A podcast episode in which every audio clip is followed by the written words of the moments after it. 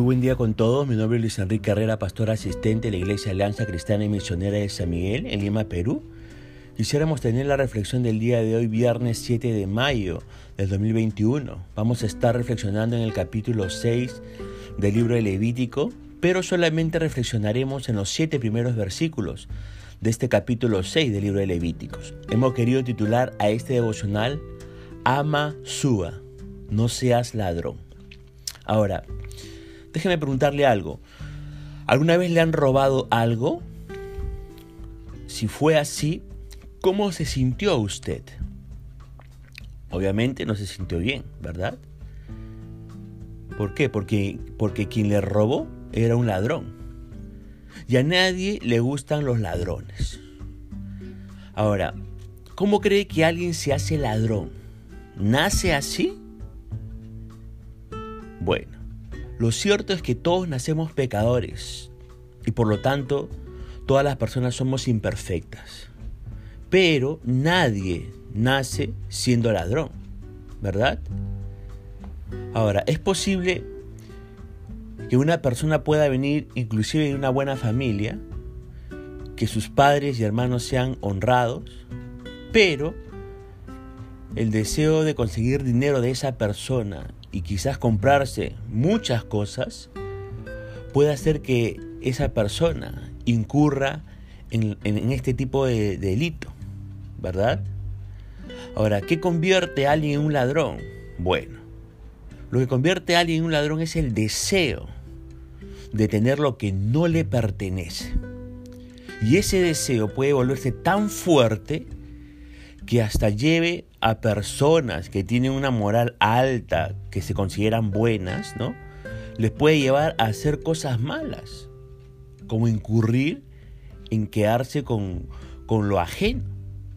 Y en algunos casos, quienes se hacen ladrones nunca se arrepienten ni vuelven a hacer lo bueno. Y por eso podemos tener ahorita muchos ejemplos de eso, ¿no? Mucha gente que, que delinque en este tiempo. Ahora, y algo, algo de esto que les acabo de compartir nos habla el devocional del día de hoy, en estos primeros siete versículos de este capítulo 6 de, del Levítico. Ahora, en esta porción se nos describe al robo nuevamente como un pecado contra el Señor. Pero aquí el pecado no era solo el de robarle los bienes a otra persona, ya sea por un robo específico, ya sea por extorsión, o ya sea por no devolver las propiedades que se le confiaron para que las cuidara, sino que también se considera pecado cuando se le requiere a esa persona respecto a estos asuntos y esa persona jura ¿no? que es completamente inocente. ¿no? Ahora, fíjese que el juramento delante de Dios era un medio común en esa época de dirimir las disputas legales, cuando faltaban otras evidencias. Pero una persona tomaba el nombre de Dios en vano al abusar de ese juramento. En ese caso, la persona eh, culpable, antes de presentar la ofrenda por la culpa, tenía que devolver lo que hubiera robado tomado mediante extorsión y además tenía que pagar el 20% de su valor a la persona a quien, a quien había eh, pertenecido, esas cosas que, que había robado, se había quedado, ¿no? Y solamente después que la propiedad había sido devuelta, el transgresor podía llevar al sacerdote su carnero sin defecto como una ofrenda por la culpa. Y bueno, y como en todas las ofrendas, se le aseguraba a, ese, a esa persona que estaba perdonada. Ahora, así como la ofrenda por el pecado que hemos visto días atrás nos enseñó algo respecto al pecado y sus efectos, también lo hace la ofrenda por la culpa. Si una persona devolvía lo que había robado, más el 20%, nosotros nos podemos preguntar por qué se le exigía llevar además una ofrenda por la culpa. Y la razón es que todo pecado es primera y principalmente un pecado contra Dios. Por ejemplo, eh, los pecados de asesinato adulterio que cometió el rey David fueron cometidos contra personas. Pero David le dice al Señor en el Salmo 51, verso 4, contra ti, contra ti solo he pecado, he hecho lo malo delante de tus ojos. Y fíjese, había pecado con otras personas, pero aquí en, en, su confesión le está pidiendo perdón a Dios mismo, porque él reconoce que ha pecado primeramente contra Dios. También algo que vemos en este pasaje es con respecto a la restitución la restitución a la persona ofendida, que era un aspecto de la ley ceremonial. Pero también, déjeme decirle con toda seguridad, es un fruto de la fe que todos los que han sido perdonados van a querer realizar. Todos los que han sido perdonados por Jesucristo y tienen a Cristo Jesús como Señor y Salvador, parte de esa evidencia de que son de Jesucristo es precisamente este, restituir al agraviado. Por ejemplo, cuando Jesús fue a la casa de Saqueo, eh, Saqueo era un publicano de esa época, era como un trabajador de la SUNAT, cobraba impuestos y usted sabe que él robaba en ese cobro, ¿verdad? Y entonces él anunció en Lucas 19:8, Señor, dijo, la mitad de mis bienes doy a los pobres. Y si en algo he defraudado a alguien, dice, se lo devuelvo cuadruplicado.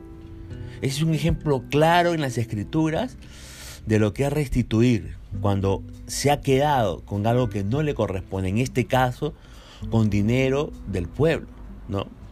Ahora, déjeme decirle que texto nos muestra que el robo no sucede solamente cuando se le quita algo a alguien, como puede suceder, ¿no? Este, en esa época y hoy en día.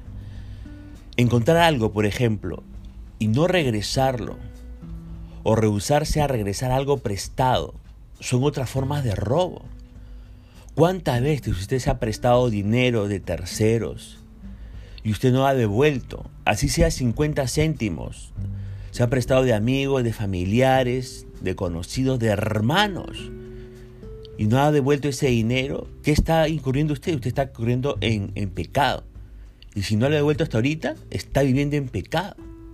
Se nos ha prestado libros, se nos ha prestado este, lapiceros, se nos ha prestado un sinfín de cosas. Y si no se ha devuelto eso, eso es una forma de robo. Está usted en pecado. Incurrimos en hurto cuando tomamos algo de valor del dueño legítimo sin su consentimiento. Robar también es malversar recursos o fondos para nuestro uso personal, como hacen muchos políticos hoy en día, tantos presidentes, gobernadores regionales y hasta alcaldes están incurriendo en esto. Este, robar es también recurrir al engaño para realizar ventas, para ganar cuota de mercado o aumentar los precios es robar, porque la falsedad implica que lo que se acuerda con el comprador no es la situación real. ¿Cuántas personas a veces llaman a los teléfonos de parte de Claro, de Entel, de Movistar, ¿no? O de tiendas por departamento para venderles cosas. Y toda venta por teléfono, es mi convicción, siempre tiene cuenta de mentira y de engaño. Porque no le dicen a ciencia cierta la verdad. Lo único que quieren es sacarle dinero y le están engañando, le quieren robar como también muchas tiendas de departamentos, ¿no? Que le ponen un precio, ¿no? En el estante y cuando va usted a la caja, ¿verdad? Le cobran otro precio más elevado. Ahí están incurriendo en robo porque están falseando la información del precio de, de los productos. De igual forma, robar es sacar beneficio económico aprovechándose del consentimiento que algunas personas pueden dar por causa de sus miedos, de, de la vulnerabilidad, de la indefensión o de la desesperación. Por ejemplo, hay muchos abogados que les encanta asumir ciertos casos, pero siempre le piden dinero. Claro, porque la persona vulnerable, la persona está con miedo que no le vayan a pagar su pensión o, o este juicio, ¿no? Y le gusta a esos abogados sacar dinero y dinero, pero no hacen absolutamente nada por el caso que han asumido y se queda con ese dinero. Y eso es robar.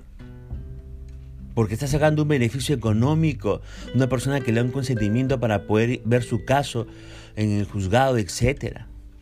Robar también es violar los derechos sobre patentes, derechos de autor y otras leyes de propiedad intelectual, ya que esto no permite que los dueños reciban el pago por su creación bajo los términos de la ley civil.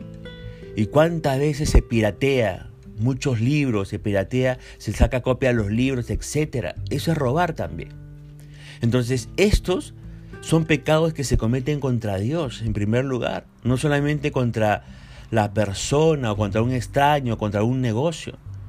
Si usted ha conseguido algo en forma engañosa, ¿qué es lo que tiene que hacer? Tiene que confesar su pecado a Dios, pero también tiene que pedirle perdón al dueño y tiene que devolver las cosas robadas, más el interés que eso conlleva. En otras palabras, tiene que restituir, así como lo hizo este personaje, este saqueo en el Nuevo Testamento.